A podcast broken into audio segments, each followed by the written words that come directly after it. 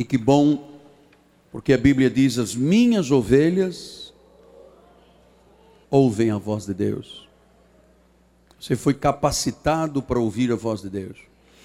Abra sua Bíblia, por favor, no livro de Revelações, livro do Apocalipse, capítulo 22, versículo 16. Diz assim a palavra do Pai: Eu, Jesus, enviei o meu anjo para vos testificar estas coisas às igrejas. Eu sou a raiz e a geração de Davi. Eu sou a brilhante estrela da manhã. Mais nomes e manifestações que você vai se habituar a usar na sua devoção, no seu louvor e na sua forma de relacionar-se com Deus. Que esta palavra abençoe todos os corações. Vamos orar ao Senhor.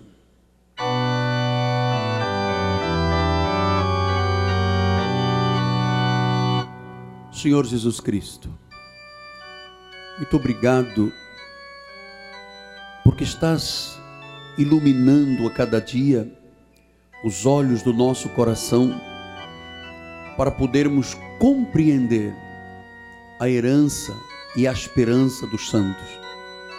Tu queres que tenhamos pleno conhecimento.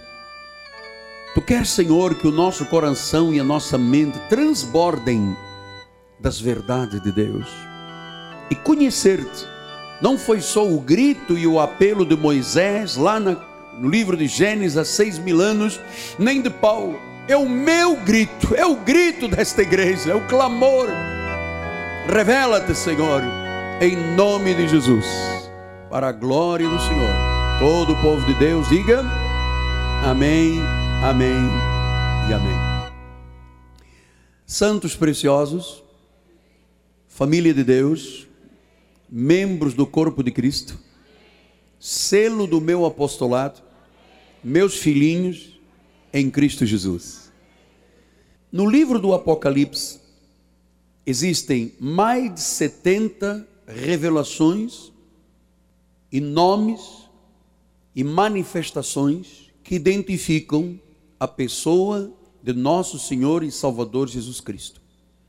Minha luta árdua é colocar dentro do seu coração e na sua mente, nos teus sentimentos, no teu espírito, essas revelações acerca do nome de Jesus, do seu Deus, para que você tenha uma identificação perene, intensa, profunda com o Deus a quem você chama o meu Deus, o Deus da Bíblia Sagrada, aquele que te predestinou para esta tão grande salvação. Paulo disse: Eu sei em quem tenho crido. E quando ele trouxe revelações do nome de Jesus, foi o próprio Senhor Jesus que lhe disse: Fale à igreja que eu sou rei de reis, senhor de senhor, que eu sou alvo, que eu sou. Enfim, esses nomes que você tem que conhecer. E quando entramos no livro do Apocalipse, nós vamos conhecer então a raiz, a origem do ministério de Jesus. Então, a revelação do Apocalipse mostra duas ideias a respeito da relação de Jesus com Davi. Então, Jesus vem de uma raiz, de uma genealogia antiga. No livro de Isaías 11:1 ele diz do tronco do Jessé tronco de Jessé, esse é outro nome de Jesus. Sairá um rebento, outro nome. E das suas raízes um renovo. Então, são nomes de revelações, de manifestações de Jesus. Em Mateus 1, capítulo 1, versículos 1 e 17, assim, livro da genealogia de Jesus Cristo, filho de Davi, filho de Abraão. Então, você veja, há uma raiz, há uma fonte, há uma origem da pessoa de Jesus. Então, todas as vezes que se fala de Davi, se fala de Abraão, se falam de manifestações de Deus, porque é de lá que vem a sua raiz. Em Jeremias 23, ah, faltou 17? Sim. E ele diz assim: De sorte que todas as gerações, desde Abraão até Davi, são 14. Desde Davi ao exílio da Babilônia são 14. E desde o exílio da Babilônia até Cristo são 14. Então veja, a raiz vem lá de fora. Isso não é uma videira isolada. Há uma história, há toda uma origem de Jesus. Jeremias 23, 5, ele diz: Eis que vem dias do Senhor em que levantarei a Davi um renovo justo. E rei que é, reinará e agirá sabiamente e executará o juízo e a justiça na terra. Na realidade, estas virtudes aqui está se referindo a quem? Não é apenas a Davi, ao próprio Deus, a Jesus Cristo. Então, Jesus veio da linhagem de Davi. Ele veio para a redenção e restauração daqueles que se haviam perdido, os eleitos de Deus que estávamos em pecado. Você lembra, já ensinei aqui, que Isaías, o profeta, diz: Por um pouco de tempo te deixei, mas logo eu te cobri de misericórdia. Esse tempo foi o tempo que andávamos em pecados e delitos, segundo o príncipe das potestades do ar, e ele logo nos cobriu com a sua misericórdia, porque somos filhos, e nenhum filho poderá ficar de fora, nenhuma ovelha pode se perder. No livro de Marcos, em capítulo 12, versículo 35 e 37, assim, Jesus ensinando no templo perguntou: Como dizem os escribas que o Cristo é filho de Davi? E o próprio Davi falou pelo Espírito Santo: Disse o Senhor ao seu Senhor: Assenta-te à minha direita até que eu ponha os teus inimigos debaixo dos teus pés. O mesmo Davi chama-lhe Senhor. Como pois é que o seu que ele é seu filho? E a grande multidão o ouvia com prazer. Então, por que que diz que Jesus era filho de Davi? Porque a sua origem, a sua genealogia, a sua raiz veio através de Davi.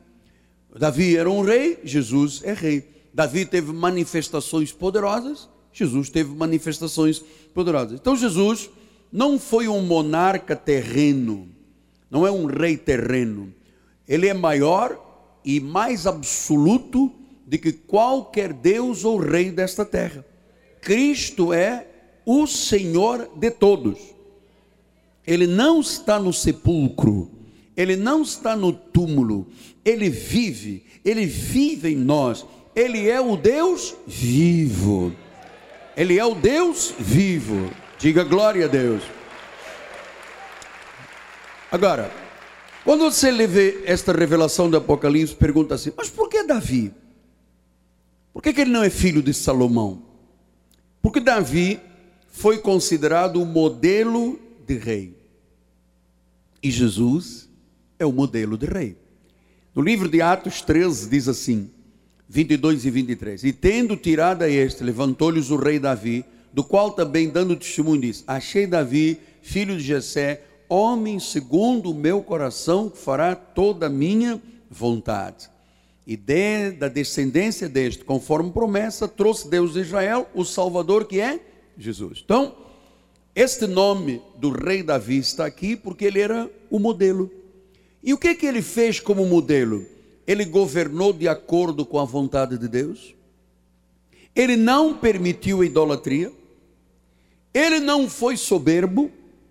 E ele seguia os profetas e os oráculos divinos. Mais nenhum rei teve esta perfeição.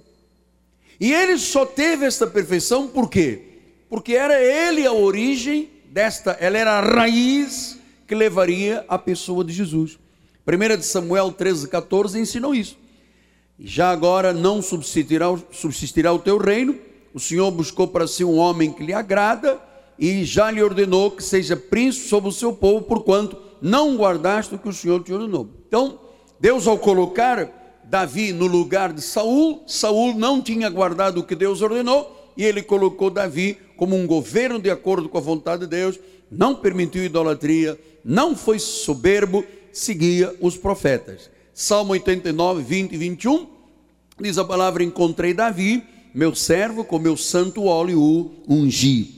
A minha mão será firme com ele e o meu braço o fortalecerá. Então, a primeira coisa que eu quero que você entenda é que quando a Bíblia se refere a Jesus como descendente, como raiz de Davi. Na realidade, ele estava mostrando que o modelo do rei que foi Davi foi serviu de raiz para chegarmos na genealogia à pessoa de Jesus, modelo de perfeição. Davi foi o único rei que seguiu a vontade de Deus. Você se lembra quando Jesus dizia: Pai, faça-se a tua vontade. Hein? Eram expressões que ligavam ao rei Davi que fez a vontade de Deus. Vamos voltar em Apocalipse 22, 16. Agora vem a segunda revelação: diz que ele é também a brilhante estrela da manhã. A brilhante estrela da manhã significa o seguinte: que era uma estrela que aparece antes do sol nascer, lá na Palestina. Então, trazendo isso para a vida humana, todos nós passamos por uma noite de trevas na nossa vida. Todos nós. Eu era católico apostólico romano, cheio de idolatria, superstições. A minha vida, a um certo momento, se confundiu até com ocultismo do que eu via dentro da igreja. Portanto, era uma noite de trevas. Eu vivi 21 anos numa noite de trevas. Mas esta brilhante estrela, essa luz, chegou à minha vida. Chegou à tua vida. Você viu há pouco o Antônio disse: Eu cheguei a esta igreja um caco. Cheguei a esta igreja. O que, que era isso? Era uma noite de trevas. Mas a Bíblia diz que ele é a brilhante estrela da manhã. A luz chega. Isto aqui não é uma hipótese. É que a Bíblia diz que Jesus é a nossa luz. É o sol da nossa justiça. Então, conhecer a revelação de Jesus é ir além do intelecto, é ir além da lógica, é conhecer Deus na plenitude é ter significado de vida e é ter a luz desta brilhante estrela da manhã na nossa vida, apagando todas as trevas, a dúvida, superstições, enganos, mentiras, corrupção deste mundo. Diga glória a Deus. Diga glória a Deus. Então, olha, cada um de nós tem um testemunho de como é que esta raiz de Jessé chegou à nossa vida e como é que esta estrela brilhante brilhou. Aí você sabe que há pessoas que Deus é tão formidável, tão tremendo, que eles vão passando aqui de ônibus aqui. Tem nada a ver, de repente eles olham, entrai por suas portas com ações de graça, manda parar o ônibus, salta do ônibus, entra aqui, ouve uma mensagem e é salvo. Chegou aqui em trevas, sai daqui com luz. E você sabe uma pessoa que está em trevas, que esta brilhante estrela da manhã ainda não se manifestou, ela é, segundo o príncipe das potestades, é um escravo do mundo e do pecado. O pecado diz cheira, a pessoa cheira, injeta, injeta, vai para um lugar escuso, escuso. Ele vai, ele aceita todas as propostas do mundo. Meu amado, quando a brilhante estrela da manhã, quando a raiz de Jessé chega à vida de uma pessoa, ele pode estar debaixo de uma maldição, ele vira bênção. Ele pode ser um derrotado, ele vira vencedor. Ele pode ser um doente, ele vira saudável. Ele passa a ver Deus na sua vida. Não há mais trevas, não há engano, não há cegueira. O próprio Espírito Santo ilumina os olhos do seu coração. Ele vê, ele compreende a boa e perfeita vontade de Deus. Ele não se submete mais a este mundo. Não vos conformeis com este século, mas pela renovação da vossa mente, você vai poder experimentar a boa, perfeita e agradável vontade de Deus. Só se a luz brilha. Se a luz não brilhar, não há hipótese. Você sabe, os filhos da perdição não têm esta luz brilhando. Satanás cega o entendimento para que não vejam a glória do Evangelho. Amados, você sabe por que, eu sou tão apaixonado por Deus? Porque eu fui muito enganado pela igreja romana. Eu era fiel, eu era apaixonado pela igreja. E depois eu comecei a compreender uma série de estruturas mentirosas, como por exemplo a idolatria. Eu era um cego pela idolatria. Eu adorava Fátima, são Judas Tadeu, eu pendurava cruzes, crucifixos, era uma pessoa ligada ao místico, e Deus não queria que eu fosse ligado ao místico, Deus queria que eu fosse ligado ao Senhor, que é a brilhante estrela da manhã. Quando esta luz, esta brilhante estrela veio à minha vida, iluminou as minhas trevas, oh meu amado, eu tirei da minha vida a idolatria, tirei as rezas, tirei as velas, tirei essa má confissão que a igreja ensina para servir ao único Deus.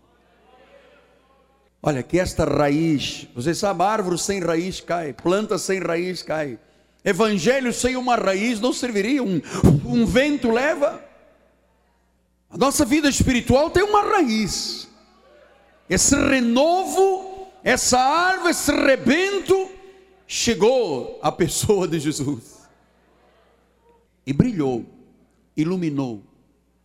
Eu hoje sei que não preciso de andar com uma guia no pescoço, porque Ele é o meu guia.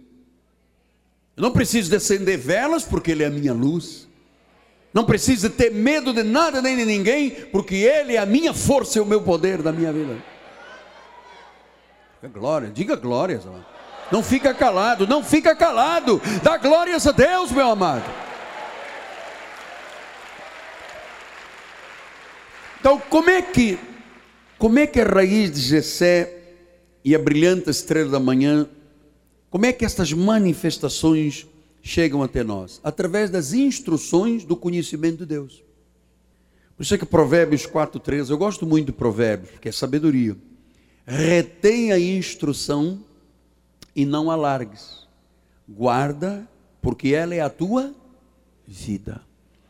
Tudo aquilo que nós passamos, horas e horas e horas de mensagens, centenas, centenas. Se eu for somar quantos versículos eu prego num ano, deve dar 10 mil versículos. Ele disse: apega-te à instrução. Então, essa luz vem como instrução. Diz: não larga, guarda, põe no teu coração, retém. Provérbios 9, 9 disse: dá instrução a um sábio e ele se fará mais sábio ainda. Ensina o justo e ele crescerá em prudência. 2 de Pedro 3,18 diz: Antes, crescei na graça e no conhecimento de nosso Senhor e Salvador Jesus Cristo, no conhecimento. Então, esta luz, a brilhante estrela da manhã, é a luz do conhecimento. É a luz do conhecimento. Você se lembra o que, que o profeta, já usamos isto aqui inúmeras vezes. O profeta Osé disse: O meu povo tem sido destruído porque lhe falta o quê? Conhecimento, lhe falta luz. Está em trevas, o povo é destruído. O que que esse ministério, para que que esse ministério foi levantado? Não foi levantado para sermos mais uma igreja, já tem muita, já tem demais, já tem muita gente destruindo outras tantas. É que era preciso ter um ministério que fosse guardião da integridade da palavra, que não permitisse corrupção da palavra, que não permitisse que nada se permeasse, um ministério que tivesse a coragem de apontar o caminho da eternidade. E este caminho é o que? O caminho do que? Do conhecimento. Você sabe que isto começou em mil, primeiro com Paulo, é, quando Paulo trouxe a revelação dos mistérios. Depois, em 1517, Martinho Lutero é, era um padre agostiniano. Ele foi despertado por uma única palavra, um versículo, Romanos 1,17. Diz assim: O justo viverá por fé. E você sabe, o justo viverá pela fé. Cinco palavras criaram a maior convulsão desbarataram a igreja de Roma e criaram a primeira reforma protestante. Deus usou este movimento da reforma para limpar, para derribar as mentiras e para que a verdade da graça de Deus fosse solidamente edificada. Jeremias 1, 10 a 12, ele diz isso. Olha que hoje te constituo sobre as nações, sobre os reinos, para arrancares, para derribares, para destruires, para arruinares e para edificares e plantares. Martinho Lutero, Jeremias teve esse ministério, Martinho Lutero teve esse ministério, mas você sabe, o sistema, o mercantilismo, a corrupção dos homens, transformaram a igreja numa igreja doente, num caos. Em 1986, eu me recordo como se fora hoje, neste momento, eu, depois de estar angustiado com as coisas de Deus, depois de ver uma obra que não parecia a obra da Bíblia Sagrada, Deus então iluminou os olhos do meu coração e eu entendi que a igreja de Jesus não era a igreja da Bíblia, com a exceção da igreja reformada, aqueles que seguiam a graça de Deus. Percebi uma igreja doente, envolvida com lei, a lei é um ministério de condenação, é um ministério de morte, é um ministério de escravidão. E eu então percebi que milhões e milhões de pessoas eram escravas de um sistema religioso. Mas havia uma profecia lá atrás, em Abacu, que disse: Eu vou encher de conhecimento esta terra, assim como as águas do mar cobrem os oceanos da terra. Então, Eu entendi, amado, que o que se passou na reforma foi algo tão importante que a segunda reforma, a última reforma, chegou até nós. E Gálatas 1, 11 e 12 diz isso. Faço-vos, porém, saber, irmãos, que o evangelho por mim anunciado não é segundo o homem. O evangelho anunciado pelas igrejas tradicionais é segundo o homem. Olha jejum, olha o demônio, olha o diabo. É, é, é isso. Isso não tem luz, isso não tem brilhante estrela da manhã. Isso não se identifica com Deus. Se é do homem, não é de Deus. E ele diz depois no versículo de número 12: olha lá, eu não recebi nem aprendi de homem algum. A grande questão da obra de Deus é quando o homem se mete nisso, amado. Quando a carne do homem se mete nisso. Quando a lógica se mete nisso. Quando os seminários se metem nisso. Quando chega alguém e diz, eu vi, eu ouvi, e traz uma nova revelação. Paulo disse: olha, se vier um anjo ou um de nós que traga uma revelação além do que já foi pregado, seja anátema, seja maldito. Então ele disse: o que eu prego, eu, eu, eu recebi mediante uma revelação. Então Paulo estava ensinando que era preciso abandonar o legalismo judaizante, responder à chamada de Deus crescer na graça e ter conhecimento e ter a tal brilhante estrela da manhã. Por isso é que nas minhas orações no altar eu uso a brilhante estrela da manhã. Porque amado, você sabe que eu estou falando a verdade. Quando você andava em trevas, você acreditava que onde estava era verdade, que a igreja católica tinha a palavra, que aquela missionária não sei de quê, e você foi enrolado como eu fui anos a fio. Mas graças a Deus, porque você foi predestinado, o Senhor chegou com a verdade, iluminou os olhos do teu coração e você hoje compreende. A brilhante luz da manhã acabou com as trevas da tua vida. Então, vamos agradecer ao Senhor aí com um aplauso. Então, diz que conhecimento não é de homem algum, se aprende por revelação. É uma revelação de Jesus. Esta revelação é o brilho da brilhante estrela do mar. Então vamos ver algumas questões que eu reputo como extremamente importantes de conhecimento. Em primeiro lugar, apóstolo, quais são as condições de uma pessoa não convertida? Diz em Efésios 2:1. Ele vos deu vida estando vós mortos em delitos e pecados. Toda pessoa que não tem Jesus está morto em delitos e pecados. Aquele que ele predestinou, ele dá vida. A primeira condição que você precisa saber é que pessoa não convertida não tem capacidade para entender Deus. Diz em Romanos 3,10, como está escrito: não há um justo, nem sequer um, não há quem entenda, não há quem busque a Deus, não há, todos se extraviaram, todos se fizeram inúteis, não há quem faça o bem, não há um sequer, não há um justo sequer, não há quem entenda. Se Deus não der vida, não há se a luz, a brilhante estrela da manhã, não chegar, não há luz, há trevas. Pastor, e quem é que governa a pessoa não convertida? Efésios 2, 2 a 3 diz assim: Nos quais andastes outrora, segundo o curso deste mundo, segundo o príncipe das potestades do ar, o espírito que agora atua nos filhos desobedientes. Então, nós andamos assim, seguindo o príncipe das potestades do ar, mas estávamos mortos, até que ele veio e nos deu vida. Ele diz: entre os quais também todos nós andamos outrora, segundo as inclinações da carne, fazendo a vontade da carne, dos pensamentos. Éramos por natureza, na carne, como se fôssemos filhos da ira. Não havia nenhuma diferença entre nós, na carne, entre nós e o filho do diabo, filho da ira. Mas como éramos eleitos, ele veio e nos deu vida. A luz brilhou, acabaram as trevas. Você põe o teu passado lá para trás. Se está em Cristo, é uma nova criatura, as coisas velhas já passaram, tudo se faz novo.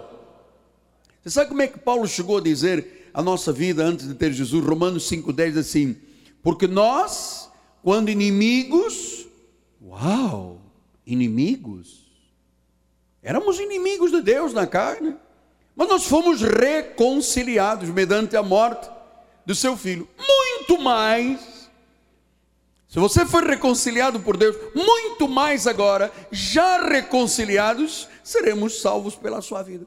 Diga muito mais agora. Olha, se quando estávamos mortos em pecados dele, Deus já nos amava, muito mais agora. Muito mais agora.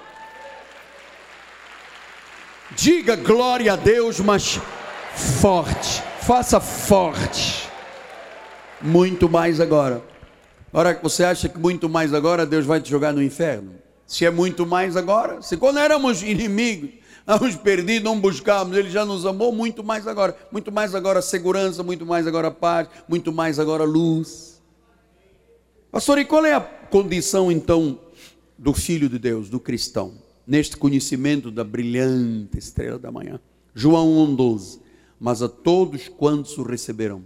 Não é aceitar. A Bíblia não diz, aceita Jesus, dá uma chance.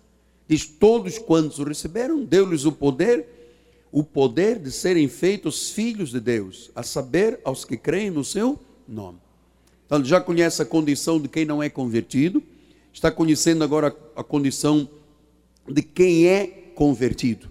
Éramos como os demais, estávamos mortos em pecados e delitos, ele deu vida e nós o confessamos, e agora temos o poder de sermos chamados filhos de Deus. Pastor, como é que Deus agora nos vê?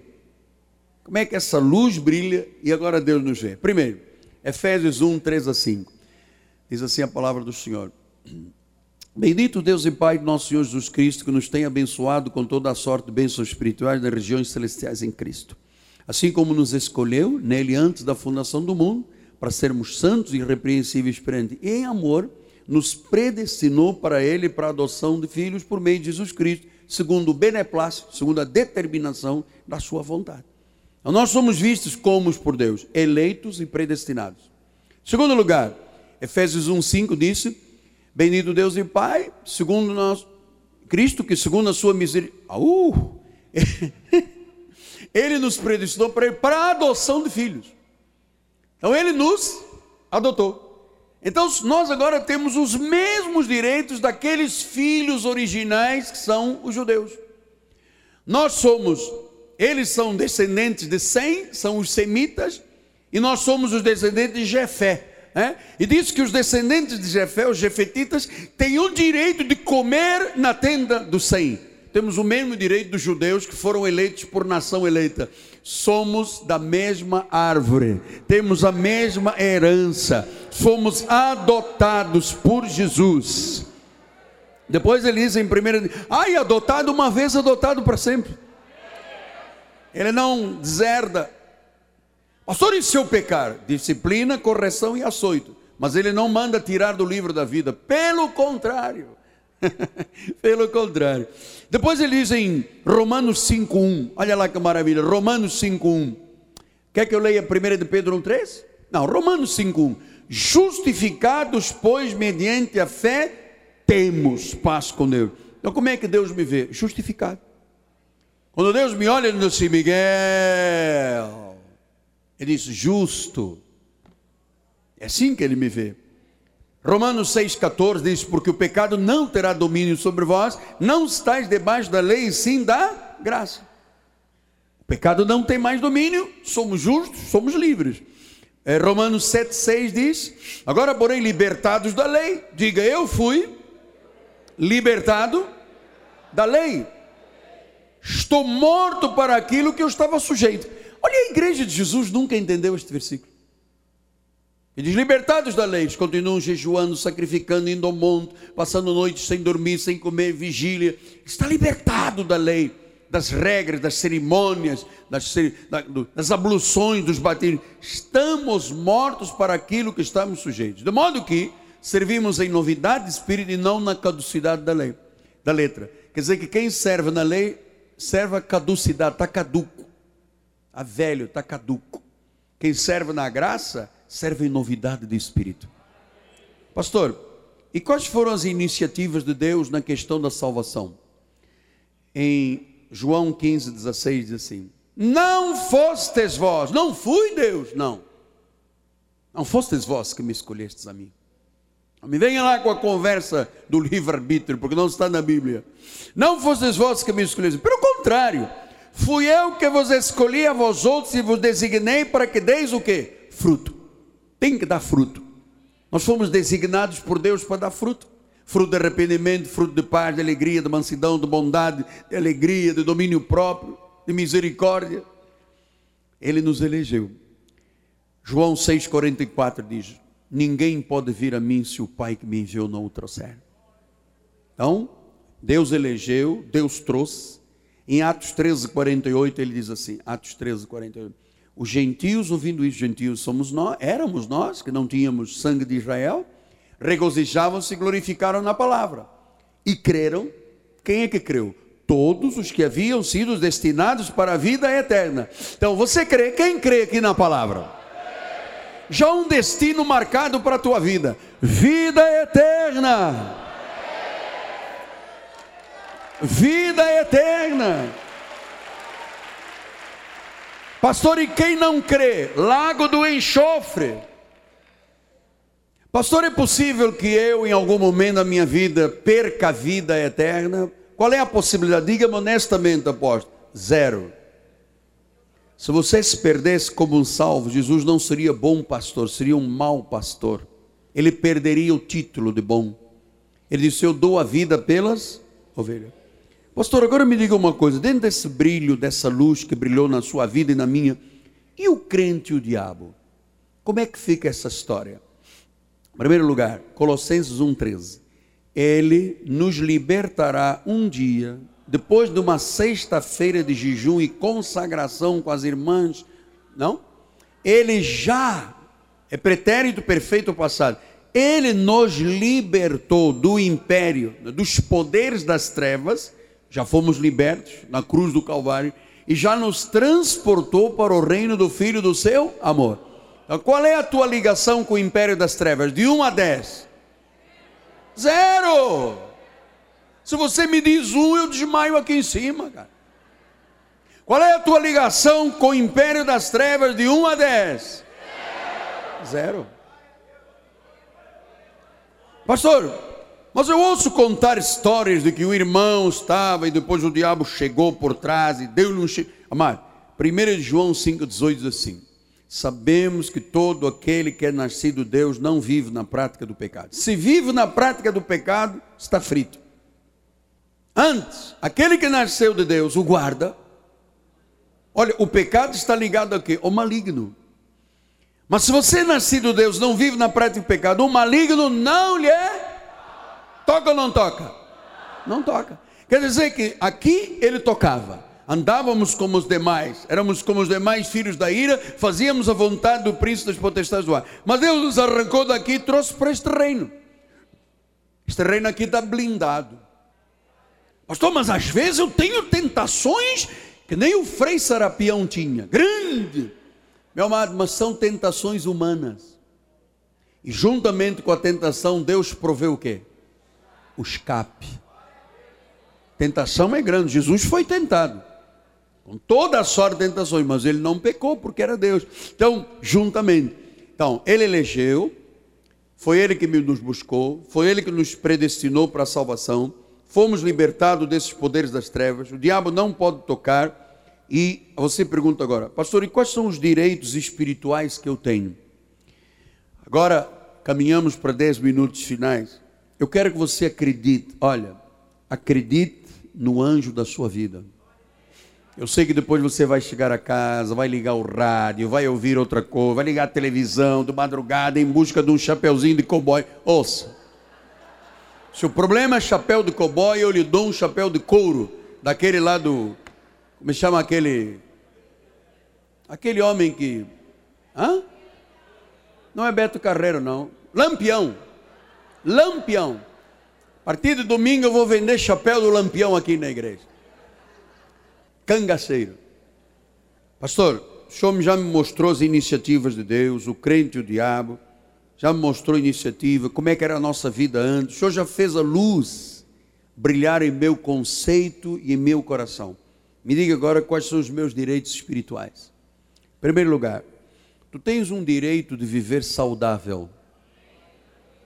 Porque em 1 de Pedro 2,24 diz assim: carregando ele mesmo em seu corpo sobre o madeiro os nossos pecados, para que nós, mortos para os pecados, vivamos para a justiça. Por suas chagas, por suas chagas, fostes. Se já fui, a verdade é a saúde da minha vida. Se tem doença, é mentira. Doença é mentira. A verdade é que nós temos direito espiritual a vivermos curados de forma saudável. Segundo lugar, nós temos direitos espirituais de sermos livres da pobreza.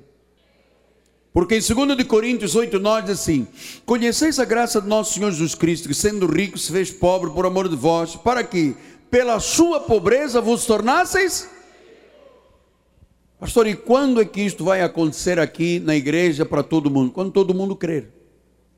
É que nós fomos ensinados de crianças que pobreza, que pobreza é espiritualidade. A igreja católica diz isso. Quanto mais pobre, mais Deus ama, faça voto de pobreza, é, dê tudo e tal. Então, e como é que fomos ensinados pela Igreja Católica? Riqueza, cuidado que o dinheiro é do diabo, né? dinheiro é sujo, só tem dinheiro quem rouba. Então o povo de Deus fica nisto, agarrado ao passado, em vez de estar aberto à riqueza de Deus. Meu amado, eu não tenho dúvidas de que a fidelidade de um homem ou de uma mulher, a consequência da fidelidade é riqueza e prosperidade. É um direito. É um direito nosso. Viver saudável, livre da pobreza. Terceiro lugar, livre da condenação. Porque você sabe, a religião condena muito. E no livro de Gálatas 3,13 diz assim: Cristo nos resgatou da maldição da lei, fazendo-se Ele próprio maldição em nosso lugar. Portanto, se admite que uma pessoa que não tem conhecimento, que a luz e a brilhante estrela da manhã, raiz de não chegou à vida dele, que viva debaixo de condenação, de culpa, de sentimentos de culpa, de, de, de, alienação, que se sinta uma sombra nesta sociedade. Mas o momento em que você conhece Jesus, em que você diz, é meu direito, nenhuma condenação há para aqueles que estão em Cristo Jesus.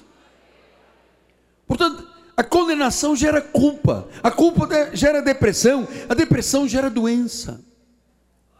Eu me recordo, alguns anos atrás, fui convidado para ir pregar a uma igreja, é, para as bandas de Niterói, e tinha um coral grande atrás, muito grande, que é uma asneira de colocar o coral na hora da mensagem atrás, que fica conversando, dormindo, botando o dedo no nariz, está todo mundo distraído, olhando para as pessoas. Então, eu preguei naquela igreja, e como eu gosto muito de orar pelas necessidades, é um chamado que eu tenho. Eu disse: Olha, se está alguém aqui doente, vem aqui diante do altar e eu vou orar por você. Aí fechei os olhos, como é meu métier. E passado um pouquinho, eu olhei e vi todo mundo com a farda do coral, olhando, não tinha ninguém lá, todos estavam na frente. O coral todo estava doente. Eu orei pelo coral grande, gigante coral, e passado um pouco começaram a se levantar as pessoas. E vieram todos, a igreja era toda doente. Aí eu perguntei ao pastor, estava lá, mas por que todo mundo vem aqui na frente e diz, isto aqui é um bando de pecadores? Falei, eu pensei que isto aqui era um rebanho de ovelhas. O senhor chama de bando de pecadores? Isso é lei. A lei condena. A pessoa nunca se sente saudável, nunca se sente livre da pobreza, sempre está debaixo de condenação, sabe? E o pior de tudo é que você tem direito de não aceitar mais na sua vida qualquer dívida do seu passado, ou espiritual, ou o que quer que seja, amado. Porque às vezes a pessoa vem, ouve a palavra, se converte, começa a seguir os ensinamentos, a brilhante estrela da manhã vem, mas vem aquele dardo. Sim, mas você não se esqueça. Lembra que lemos há pouco? Justificados, pois, mediante a fé, temos paz. É o que mais falta na vida do povo de Deus. Os consultórios de psicólogos e psicanalistas estão abarrotados. 80% das pessoas que vão a psicólogos e a psicanalistas e a psiquiatras são evangélicos. Eles chegam e dizem assim: Eu estou doente, eu não consigo dormir, porque eu estou sem pensamentos maus de morte. Mas o que que houve? Pergunta o doutor, doutor, mas o que que houve? Não, porque o diabo me pegou, me arrancou e bateu e atirou. As pessoas estão tão infernizadas, estão tão diabolizadas, que elas não conseguem romper com os vínculos das suas dívidas do passado. Olha, por mais tenebroso, escuro e de trevas que tenha sido o passado de alguém, se a brilhante estrela da manhã, o luzeiro, conforme a Bíblia diz, o luzeiro, se com esta luz da aurora começa a brilhar, a brilhar, a brilhar, a brilhar, a brilhar até ser dia perfeito. Até ser dia perfeito. Pastor, e esse brilha, brilha que? De glória em glória, de culto em culto, de estudo em estudo, brilha, brilha, brilha, brilha, até que um dia você diz: Eu não tenho mais dúvidas. Fui predestinado, não fui posto para ira, fui selado para o dia da redenção, não estou mais nas trevas, estou na luz, não há condenação, a vida, o pecado não me domina, Cristo é o meu Senhor. Aí a luz já brilhou toda, dia perfeito. Então eu queria terminar com Colossenses 2,14, diz assim: tendo cancelado, foi cancelado tendo cancelado o escrito da dívida que era contra nós, que constava de ordenanças, o qual nos era prejudicial. É um direito teu. Olha, amado, eu vou dizer uma coisa, eu tenho dito na televisão: exija respeito à tua pessoa. Exija, já que o governo não nos respeita, as organizações não nos respeitam, já que o sistema não nos respeita, exige a você respeito, pelo menos pela sua vida espiritual. Paulo disse aos Coríntios: Como é que você admite que te maltrate e te esbofeteie? Quantas pessoas são esbofeteadas dentro de cultos por causa de mensagens, amado? Sempre lá rasgando e ferindo a ferida, a pessoa se recupera na semana, volta à igreja, o pastor vai lá, arranha e sangra e purulento. Olha, ele diz: cancelou a dívida. Pastor, eu antes de vir à igreja era pai de santo, eu matava animais, pulava no cemitério, sabe, eu arrancava cadáveres, botava vela. Está cancelado o teu passado. Pastor, no passado cometi. Está cancelado o teu passado.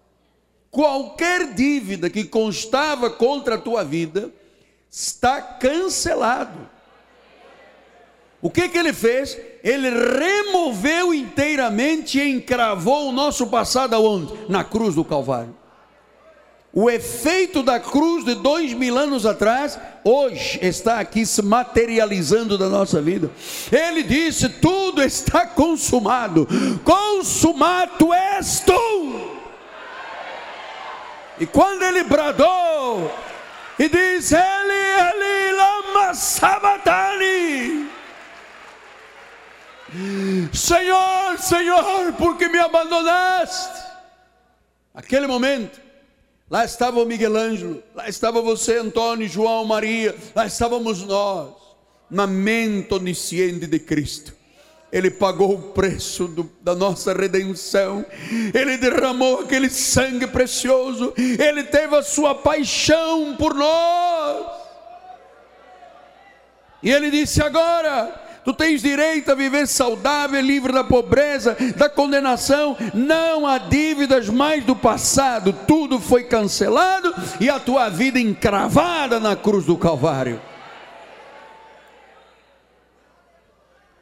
Você percebe que a brilhante estrela da manhã está brilhando no teu coração? Você está percebendo que a intensidade desse amor de Deus não permite trevas na tua vida? Não permite. Curva sua cabeça aí no seu lugar. Oh, aleluia. Se você fala em línguas, fala aí no teu lugar, amado. Somos um povo pentecostal acreditamos no poder dos dons e na manifestação do Espírito Santo. Pai amado e bendito, muito obrigado, Deus, por esta noite de revelação. Esta noite de conhecimento, conhecemos a origem do nosso cristianismo, vem lá de Abraão, vem lá da raiz de Jessé. Sim, a brilhante estrela da manhã brilhou em nossa vida, não há trevas, não há acusação, não há condenação, temos direito a sermos livres saudáveis, e toda a dívida que constava contra nós foi cancelada. Ele é o nosso advogado, ele é o amante da nossa alma, ele é o nosso auxiliador. Ele é o nosso alto refúgio, Ele é o atalaia, Ele é o amém, Ele é o amado, Ele é o baluarte. Ele é benigno, bálsamo de Gileade, Ele é o bom mestre, o bom pastor, o consolador, o companheiro, o cordeiro de Deus, o conselheiro, o cavaleiro do cavalo branco, o criador, o caminho, o consumador, o cabeça da igreja, o Deus que conhece, que ouve, bom, forte e eterno, o Deus que sara, Deus da paz, o Deus que vê, o maravilhoso, o Deus conosco. Glória a Deus. Sacamanta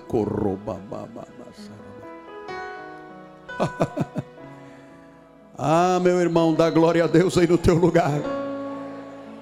Tu estás numa escola de sabedoria, amado. Olha aí a luz brilhando na tua vida, meu amado. Olha aí. Pela terceira vez eu digo: Antônio chegou aqui como um caco.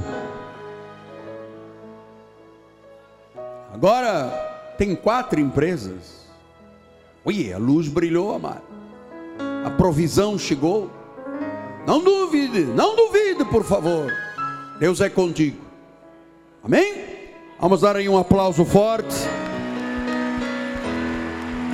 Bem forte. Aí, aí, vamos lá, vamos lá, igreja. E ao seu nome, vamos todos ficar de pé. A nossa bispa vai dar, vai impetrar a bênção final.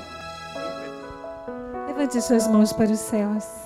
Obrigada, Senhor, por este dia majestoso, onde vimos a tua glória, Senhor.